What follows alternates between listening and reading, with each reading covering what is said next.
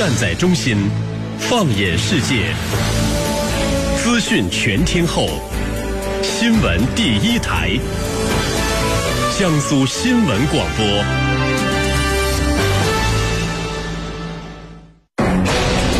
听到的不仅是兵器，更有背后的战略风云；你听到的不仅是军情，更有其中的大国博弈。主持人深度互动，评论员独家点评，尽在军情观察。江苏新闻广播、扬子晚报联合打造。好，在半点即时资讯之后，欢迎大家回来继续收听军情观察，我是世宁。各位军迷朋友，国际飞行分析中心公布了世界各国空军状况的年度报告。俄罗斯空天军呢，跻身全球三大空军。今年俄罗斯空军一共有三千五百架固定翼战机和直升机，占到全球军机总数的百分之七，仅次于美国。而美国呢，是现在仍然拥有全球数量最多的空军武器装备，总共是有一点三七万架固定翼战机和直升机，占全球总数的百分之二十六。第三名呢，则是我们中国空军，拥有两千九百四十架军机，占到全球总数的百分之六。俄罗斯今年战机增加的数量最多，有一百五十架之多，增长比例超过了百分之三十。那此外呢，我们还将和您关注到，波音公司和洛克希德马丁公司向美国政府责任办公室提交了一份一百三十三页的申诉，表达了对美国空军选择诺格公司为下一代。战略轰炸机承包商的这个不满，那作为老牌的美国军火两大巨头波音和洛马公司，在下一代轰炸机项目上为何会败给这个名叫诺格的公司？他们的申诉又能否改变这个结果呢？我们就相关问题连线的是军事评论员周晨明先生，陈明你好。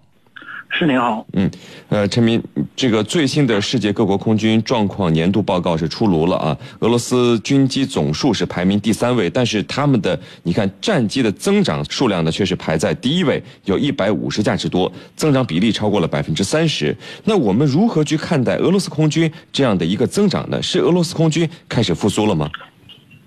呃，俄罗斯空军的复苏的迹象在前两年实际就已经是开始了。在一二年的时候，当时这个还是俄罗斯总理的普京，当时就说了，这个俄罗斯要在之后大规模采购军事装备。那么，首先这个航空装备是首当其冲的。那么当时呢，啊，就提出了几个相应的这个东西，尤其是像 T 五零，包括像这个新的一些苏三零 SM、苏三四，包括一些一些这个新的像苏三五这样的飞机，这个都是在这个俄罗斯空军这个采购的名单中。那么像还有一些这个名声在外的，比如说像米二八这个 N 型这个。短吻鳄的这个武装直升机，包括还有像卡五二这样的这个武装直升机，这个都在俄罗斯空军这轮大规模采购的这么一个名单之中。这次采购一方面是为了补齐俄罗斯在九十年代初期这个苏联解体之后，那么这个空军长期没有先进战斗机补充的这么一个呃窘境。那么当时这个俄罗斯空军的战斗力是这个下降的很厉害，那么飞机的老化和以及是这个维维护情况都是非常的糟糕。那么在经历了这个零八年的格俄之战之后，那么俄罗斯也是看到。了自己的一些老旧的装备，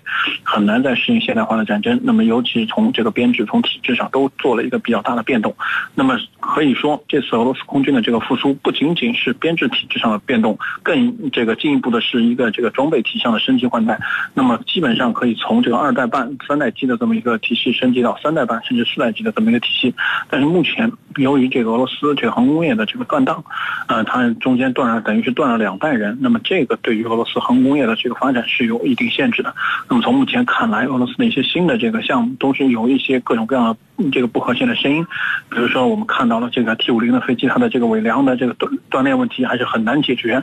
那么另外一个像苏三四也是一直在爆出有质量问题，那么交付的进度也是一直是拖拖拉拉，呃，不是很令人满意。那么这个都是一个俄罗斯这次改革嗯必要的一个阵痛事情。那陈明，你看，美国现在是拥有全球最多的战机，是一万三千七百多架，从数量到质量都比后面九个国家加起来还要多，还要先进。那这是不是意味着长期看来，美国的霸主地位其实还是无法动摇的？俄罗斯想要追上美国，几乎也是不可能的事呢？啊，这个是肯定的，因为从目前看来，世界上其他国家已经放弃了在武力上压倒美国的这么一个做法，那么都是选择在一些新的领域啊，寻找与美国可以对抗的一个办法。就也许是，你看这个原来苏联时代，这个苏联是采取的全球战略，跟美国是针锋相对的。那么从现在的中国、俄罗斯，甚至其他的一些国家，甚至一些小一些的地区大国，那么都采用一些比较灵活的策略，那么希望是能够在自己所在的世界的区域，那么能与美国对抗或者与美国进行合作。呃，主要是这么几个情况。那么，呃，俄罗斯呢，他现在选择的这个战略是放弃了全球部署，那么他也是希望在自己的周边地区用自己的现有的这个能力来形成威慑，它主要是还是这样的一个战略。是您。郑明啊，有居民朋友就提出这样一个问题，就是现在还搞这样的数量排名有什么意义吗？你是怎么看的？那这个排名依然是非常有意义的，因为我们看到这个美国的军机保有数量还是非常庞大的。但是我们可以看到，那美军实际装备的飞机数量正在减少。美国空军我看到的一份资料应该显示，它实际装备的空军装备的固定翼的战斗机大概现在只有一千九百架。那么，呃，如果再算上直升机什么的，这个可能也就是在个四五千这样的这么一个规模。因为美国空军的这个主要的兵力和呃主要还是在这个保障性的飞机，比如说它有六百多架运输机，啊，这个一百多架的压加油机，还有。这个一百多架的这个各种各样的侦察机，这个实际上美国空军战斗力的一个重非常重要的组成部分。那么往往我们看到的都是战斗机，啊攻攻击机甚至是轰炸机这样的平台。那么实际上这样的飞机，其他的这些飞机，它对于这些这个作战平台的这个保障，实际上意义是更加重大的。是。纵观天下军情，解析兵道玄机，深入军情一线，强化国防意识。军情观察，江苏新闻广播、扬子晚报联合打造。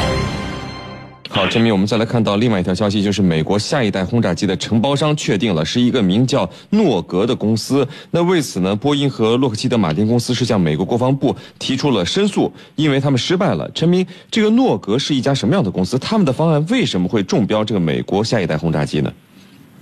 呃，诺斯罗普格鲁曼这个公司呢，简称诺诺格公司。它呢，这个公司其实是一个呃非常大的一个这个房屋承包商，这在美国是一个重要的一个中国承包商之一。那么诺格它这个有一些比较重要的飞机，比如说像 F 十四，对吧？包括像这个呃美国空军之前的这个 B 二，这都是这个诺斯罗普格鲁曼公司的呃一个重要的这么一个呃一个型号。那么这个诺格公司呢，它这几年在这个海军的这个飞机上，这个还做的比较多。比如说它像这个呃打黄昏。系列目前来讲，这个诺格公司它的优势是在飞翼布局的这么一个这个大型的飞机上。那么所所所以说，一般来讲，像如果美国空军要采购大型的这个飞翼布局的飞机，通常是会选择跟诺格公司进行合作。这个是从几个飞翼布局的无人机，甚至到这个现在我们看到 B 二，也就是现在这个所谓的 B 三，也就是这个 LRS 杠 B 这个这个平台来讲，基本上都是会选择这个。那么另外一个，诺格公司在之前也是也是通过媒体公开宣称，就它可以将 LRS 杠 B 的这个价格控制在。四点五亿美元以下，那么这个是对美国空军还是非常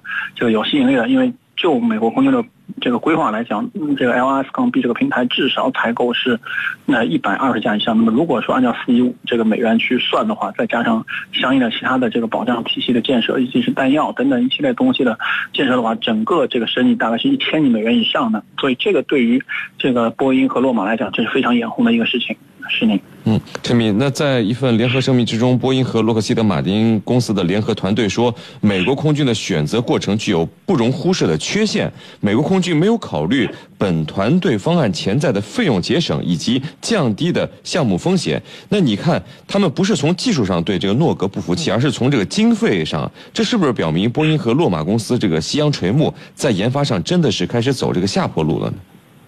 啊，不是的，这个是这样的。洛马公司呢，它通过这个 F 三十五的这个项目，它在这个美国的十七个州，它这个把自己的产业布局的非常好。所以说，洛这个洛马公司这两年在整个国会军用装备的这个采购过程中非常有优势，因为我们知道一个州它有两个参议员，这个参议员基本上都是会在参议员各个各个委员会中发挥自己作用的。所以说，这个嗯，洛洛马现在这个非常在这个方面非常有优势能力。实际上，这个洛马在这个事情中，它并不是主要的，因为他并没有实际上参与到。这个 LS 杠 B 的这个竞标中，真正竞标是诺格和这个波音公司的方案。那么波音公司的方案呢，是相对来讲这个不是特别吸引美国空军注意，因为美国空军对于美国空军来讲，他希望获得一个是比 B 二略小，那么价格更便便宜的这么一个方案。所以说，选择诺格的话，它在这个系统的延续性和整个体系的共通性上还是有很多优势的。所以说，这个项目虽然说说的很早，大概大概最早叫二零一八轰炸机，那么。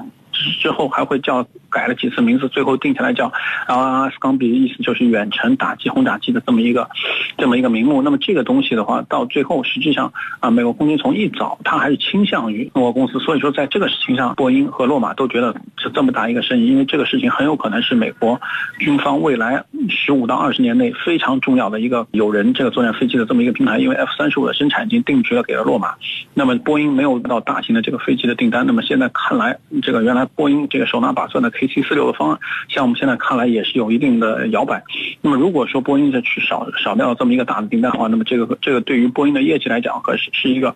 啊非常大的一个麻烦。所以说，对于波音来讲，它一定会找一个盟友来对这个诺沃公司进行阻击。那么这个时候，波音就找到了洛马公司。波音公司也是希望借此对于诺沃公司进行一轮攻击。是您。好的，非常感谢我们的军事评论员周晨明先生为我们带来的精彩解读。谢谢陈明。啊，谢谢是您。好，今天的节目呢就到这里，非常感谢您的收听。更多新闻，敬请关注江苏广播网 v o g s 点 c n 或微博、微信关注。